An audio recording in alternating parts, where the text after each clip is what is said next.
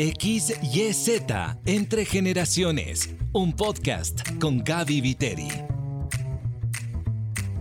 Bienvenido a XYZ Entre Generaciones. Te saluda Gaby Viteri. En este podcast contamos historias que conectan generaciones. Hoy vengo con una pregunta difícil. Dime, cuando sea tu hora de partir, ¿qué crees que tu gente más cercana recordará de ti? Tu pareja, tus hijos, tus hermanos ellos que realmente te conocieron? Es una pregunta que nos desacomoda. ¿Qué legado estás dejando para los más cercanos? Nuestra invitada de hoy me decía que en el Antiguo Testamento hay nombres de reyes que gobernaron a su pueblo por periodos de tiempo. Por ejemplo, este rey gobernó 50 años e hizo lo bueno. Este otro rey gobernó por otros 50 años e hizo lo malo. Así de simple. En resumen, la vida de una persona marcó para bien o para mal, de acuerdo a sus hechos. Dejar un legado dentro de casa es el legado más difícil y también el más fundamental. No se construye con bellas palabras, sino con hechos, con pequeños detalles que evidencian los valores y las motivaciones que te sostienen. De esto vamos a hablar hoy. Te presento a nuestra invitada, Aida Cornejo. Es cuencana, abogada de profesión y ministro del Evangelio por vocación. Sus valores de vida son la honestidad, la justicia, la lealtad y la equidad. Está leyendo varios libros al momento y nos comenta que no tiene tiempo para leer, sino que hace tiempo, poniendo límites al uso de redes sociales y a la televisión. Un libro que le está aportando mucho al iniciar el año se llama Tu mejor año, plan de cinco pasos para alcanzar tus metas. Le preocupa el futuro que estamos dejando a niños y jóvenes por la pérdida de valores morales. También le preocupa el síndrome de la segunda generación. Esto es cuando los abuelos conocieron a Dios, pero las siguientes generaciones ya no conocen a Dios. Entonces ella busca que cada generación sea como la primera que conoce a Dios. Junto con su esposo Jimmy, sueñan con familias sin violencia, mujeres que florecen, hombres que asumen su rol con valentía, hijos que son bendecidos, un lugar donde no hay niños violentados ni golpeados. Por eso, anhela ser un instrumento de Dios que ayuda a las mujeres a sanar.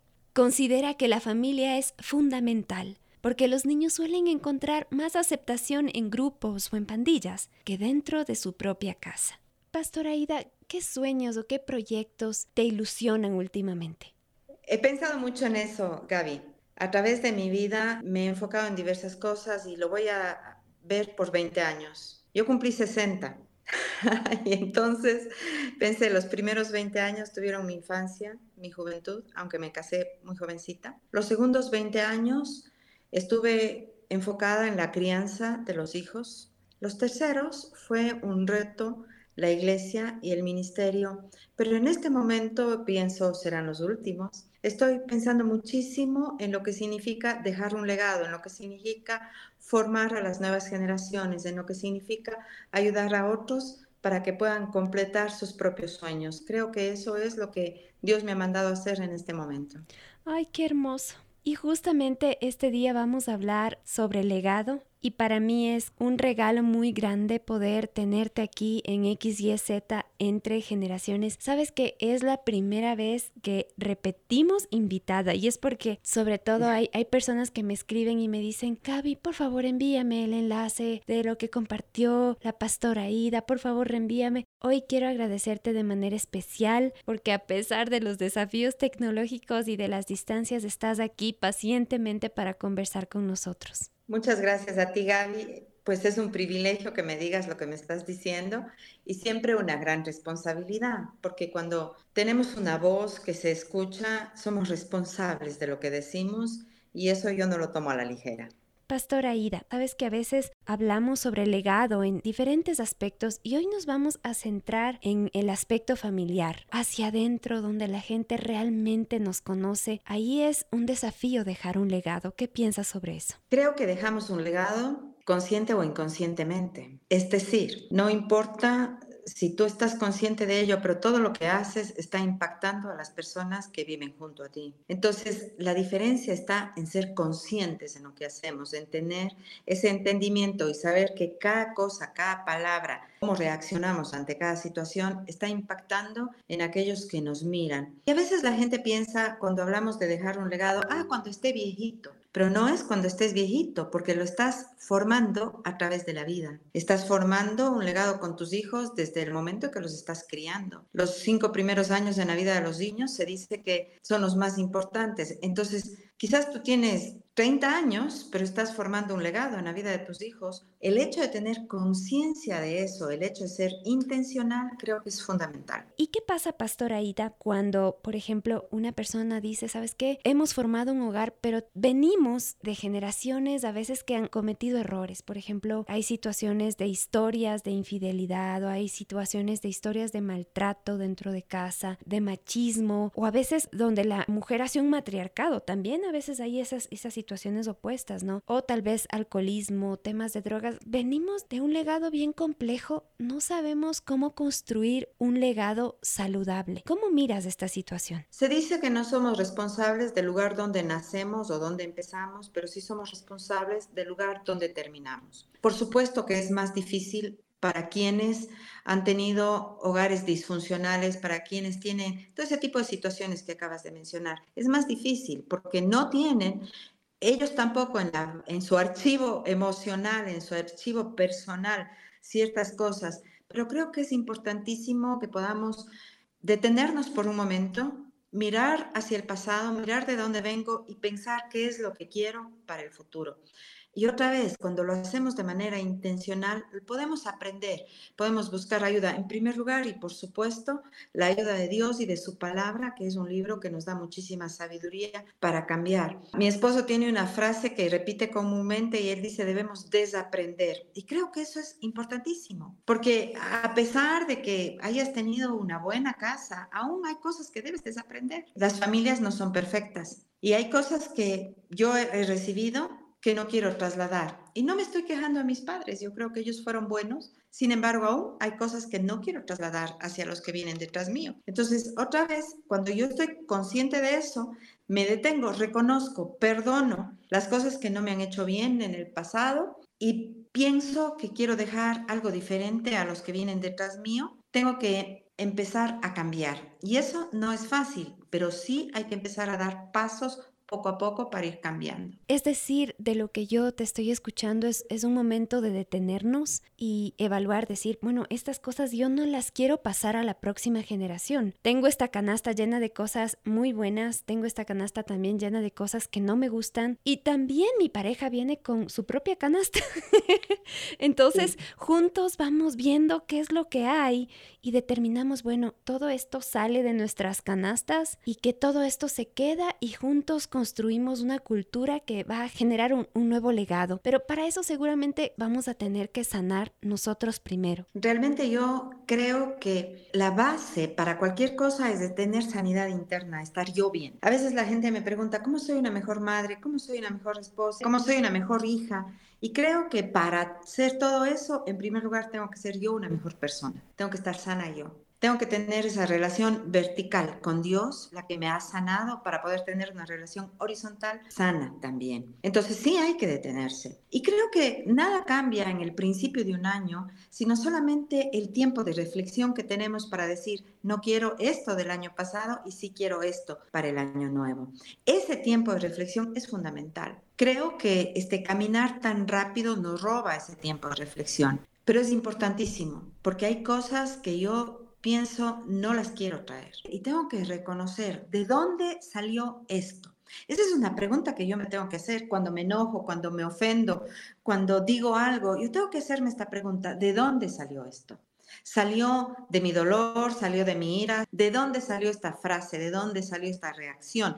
Cuando yo estoy consciente de eso, es más fácil que la pueda manejar. Y si es que llegas a ese momento y dices, ah, ya sé de dónde salió. Tal vez alguien dijo esto cuando yo era chiquita o no sé, me marcó. Entonces, ¿cómo ¿cómo es que sana esta situación? ¿Cómo pasa de ser un lugar oscuro que genera tal vez gritos o un legado de maltrato y ahora comienza a ser un camino de luz y diferente? Si es que ya identifique de dónde viene, ¿qué hago con eso? Cuando identificas de dónde viene algo, tienes que tratar con eso. En el caso de situaciones con los padres, por ejemplo, o abusos de cualquier persona cuando soy niña, tengo que reconocer que el abuso está allí y tengo que perdonar. Perdonar no significa volver a tener necesariamente una relación con la otra persona. Depende de la situación, depende del caso. Pero sí hay que tratar y hay que perdonar, porque quien no perdona lleva consigo mismo esa carga emocional y la va a repetir. Entonces, yo puedo identificar, ah, este esta reacción violenta surge de mi madre, surge de mi padre. Perdono a mi madre y a mi padre por esa forma de educarme. Quizás no sabían, no comprendían. Hay muchas razones, pero tengo que reconocer que ocurrió. Sabes, Gaby, hay una situación, y voy a ser quizás infidente, aunque mi esposo lo ha dicho varias veces, hay una situación con mi esposo con respecto a su mamá. Su mamá quedó viuda muy jovencita, ella tenía cuatro hijos, 22 años, y, realmente no sabía cómo criar a los niños y a veces fue demasiado fuerte con ellos. A Jimmy le costaba tener una relación buena con su mamá, le costaba mucho, hasta que un día yo sin, sin siquiera tener el conocimiento, pero creo que fue algo que Dios me dijo, le dije, Jimmy, tienes que perdonar a tu mami. Quizás ella se equivocó mucho, pero hay que reconocer que tiró, porque sabes, él siempre decía, es que mi mamá me trataba así porque yo era travieso, mi mamá me trataba así porque yo era malcriado, mi mamá me trataba así porque ella era joven y no tenía otra opción. O sea, siempre estaba justificando. Pero el día en que dijo, no importa la razón por la cual mi mamá me trató así, ese trato me hirió, me dolió, me ofendió y conscientemente de eso la perdono, ese día empezaron a mejorar las cosas con su mamá. Porque a veces justificamos aún el trato de nuestros padres e idealizamos la forma o el por qué nos trataron así o las circunstancias que tuvieron. Y no estoy juzgando las circunstancias de los demás, pero lo que sí estoy reconociendo es cómo me afectó a mí esa circunstancia. Si esa circunstancia me hirió, puede ser que la otra persona haya tenido muy buena intención en sus acciones, pero cuando me hirió a mí, entonces yo tengo que reconocer esa herida y tengo que perdonar por esa herida no podemos pasarle a la próxima generación cosas que nosotros pudimos haber resuelto. Realmente se requiere valentía, se requiere tiempo, se requiere procesos de sanidad. A veces vamos a tener que ir a golpear puertas donde tal vez algún terapeuta, donde alguna persona que nos pueda dar consejería, que nos pueda acompañar. A veces hay retiros para sanar. No le tienes que contar a todo el mundo tu historia, pero vives esos días para sanar y creo que son una inversión que genera un legado más saludable y queremos invitarte a buscar esos espacios que los hay y a comprometerte a vivir esos procesos para ti y para otros. Aida, algo que he notado que la próxima generación, los más jovencitos, suelen decir es que yo no encuentro coherencia entre lo que dicen y lo que están haciendo. ¿Cómo logramos ser coherentes dentro de casa? Es decir, si es que, por ejemplo, yo profeso una fe y digo que amo a Dios, ¿cómo hago para ser coherente dentro de casa y vivir esa fe desde los detalles más pequeños? Para que mis hijos digan, ah, bueno, esta persona, bueno, no es perfecta, pero veo que está buscando ser coherente. Sí, Gaby, tú acabas de decir varias cosas que son muy importantes. En primer lugar, creo que los hijos no siempre te escuchan, siempre te miran, porque Enseñamos lo que sabemos, pero reproducimos lo que somos. Y en la casa somos lo que somos. No tenemos esa máscara o no la podemos tener permanentemente, pero tampoco somos perfectos. Eh, yo amo a Dios, pero todavía me equivoco. Yo amo a Dios, pero todavía me enojo. Amo a Dios, pero todavía cometo errores. Eso es algo que tenemos que transmitir a nuestra familia. Tenemos que reconocer cuando nos equivocamos. Tenemos que pedir perdón cuando nos equivocamos, pero sí tenemos que vivir una fe no fingida. Cuando el apóstol Pablo le escribe a Timoteo y le dice, porque tú tienes en tu casa el ejemplo de esa fe no fingida de tu madre y de tu abuela. Yo me pregunté, ¿qué es una fe no fingida? Es una fe real, es una fe que actúa, es una fe que reacciona es una fe que hace sin tener una máscara. El ser auténtico es súper valioso porque los chicos te están mirando dentro y fuera y ellos pueden aceptar que no seas perfecto, pero les cuesta muchísimo aceptar que no seas auténtico. La hipocresía es una de las cosas que más molesta y que más daña en lo que al legado se refiere, porque ellos es algo que no querrán pasar a su generación. Espero que no la quieran pasar, porque no son solamente los dolores que traemos del pasado, también son nuestros propios pecados, con los que muchas veces estamos marcando a nuestros hijos. Y tenemos que reconocerlo y tenemos que pedir perdón cuando nos equivocamos. Creo que eso es algo muy, pero muy valioso, de tal manera que los hijos puedan decir, sí, es cierto, mi mamá no era perfecta, pero cuando se equivocaba sabía reconocer y sabía decir perdón. Simple y llanamente es que haya una coherencia, que fue la palabra que tú usaste, entre lo que digo, lo que creo y lo que hago. En mi casa, voy a poner un ejemplo muy sencillo. Yo digo creer en Dios, pero mis hijos jamás me ven tocar una Biblia, jamás me ven en un momento de oración, jamás me ven reaccionar con fe. Sucede algún accidente y lo primero que hago es descomponerme o lo primero que hago es orar. Entonces, todo ese tipo de cosas quizás no son una lección establecida y concreta, pero son una lección para nuestros hijos. Dice la palabra, no habitará en mi casa quien hable mentira. Si yo les digo a mis hijos, no mientan, ellos tienen que saber que yo no miento. Y cuando yo miento, tengo que pedir perdón. Mi esposo y yo, Gaby, somos agua y aceite, somos súper diferentes. Los dos tenemos un carácter fuerte. Y no puedo negar que en ocasiones tenemos discusiones y tenemos pelea. Los hijos han estado a veces presentes porque es fácil decir no lo hagas, pero no siempre nos manejamos así. Y a veces los hijos ven la pelea. Y yo le he dicho a Jimmy, bueno, si nos peleamos o nos ofendemos en público, nos pedimos perdón en público. Porque muchas veces los chicos ven una pelea pública y luego los padres se reconcilian en privado y ellos no, no supieron qué fue lo que pasó. Quedaron temerosos de la pelea, pero no se dieron cuenta cuando hubo la reconciliación. Entonces, todo ese tipo de cosas nos muestran la autenticidad, lo que somos. Ser auténtico, no tener una clave, no tener un secreto, por decirlo así. Ser auténtico es cuando tú das la palabra a un hijo y él puede confiar en esa palabra. Cuando tú le dices, voy a estar en tal lugar o voy a hacer tal cosa, y él lo puede, puede dar por hecho, puede confiar en eso, a un hijo o a un nieto. Ese tipo de cosas, esas pequeñas cosas van manejando o van creando la confianza que ellos tienen en ti y así se va haciendo un legado. Porque entonces no digo las cosas que no voy a poder cumplir. A veces yo digo, si puedo hago esto. No digo, voy a hacer esto dejando una puerta, porque puede ser que no lo logre y no quiero dejar en ellos, en este caso en mis nietos, una sensación de la abuela no cumplió. Cuando tengo la certeza digo, lo vamos a hacer. Son pequeñas cosas cada día. Porque Gaby, no son las grandes cosas las que marcan la vida de los que nos rodean, son las pequeñas cosas. Al mirar atrás nos daremos cuenta que las pequeñas cosas son las grandes cosas de la vida. Ellos podrán recordar, mi papá cada vez que venía traía palabras amables, no era queja, no era amargura, sino traía alegría al hogar. Entonces, porque la gente, la gente, Gaby, no recordará lo que tú dices, recordará cómo tú le haces sentir.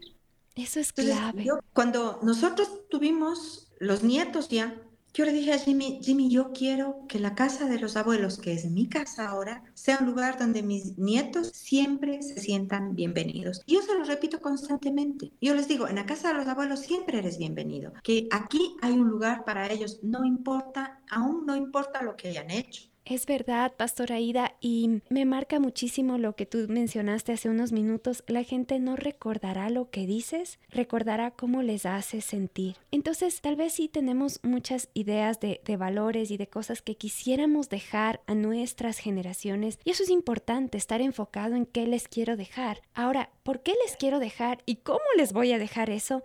Se construye en la cotidianidad, en los detalles pequeñitos. Y ahora, ¿qué valores, qué principios les quieres tú dejar a tus hijos, a tus nietos, a tus sobrinos? O tal vez a aquellos chicos que mentoreas, tal vez no tienes hijos y dices, yo quisiera dejarles este puñado de cosas y que no se olviden nunca. Bueno, haz una estrategia para saber cómo les vas a dejar eso, ¿verdad? Dice la Biblia que nosotros debemos ir hablando en el camino mientras nos sentamos. O sea, no es una clase, no es me siento y te doy la lección, como tú acabas de decir, no se miente, no se hace esto, es en el día a día, en el momento a momento, es el aprovechar las oportunidades.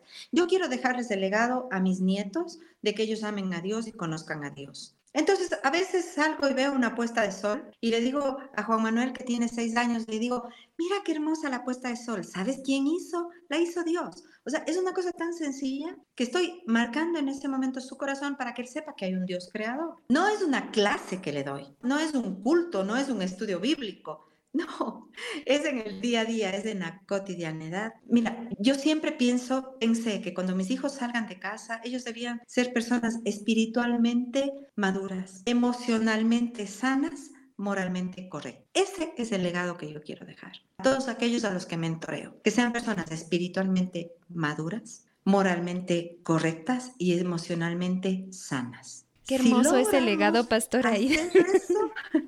Es que si logramos hacer eso, eh, ellos sabrán moralmente cómo actuar. Porque tal vez yo no voy a estar en todos los aspectos, en todas las situaciones en las que ellos estén. Los desafíos serán diferentes, pero moralmente ellos sabrán qué escoger. Es enseñarles cómo escoger lo correcto. Es enseñarles cómo discernir qué es lo correcto. Es enseñarles a escuchar las voces correctas. Todo ese tipo de cosas son legados, pero para ello tengo que dejarles como legado a hombres y mujeres sanos emocionalmente. Y eso tiene que ver muchísimo con dominar mi propio carácter.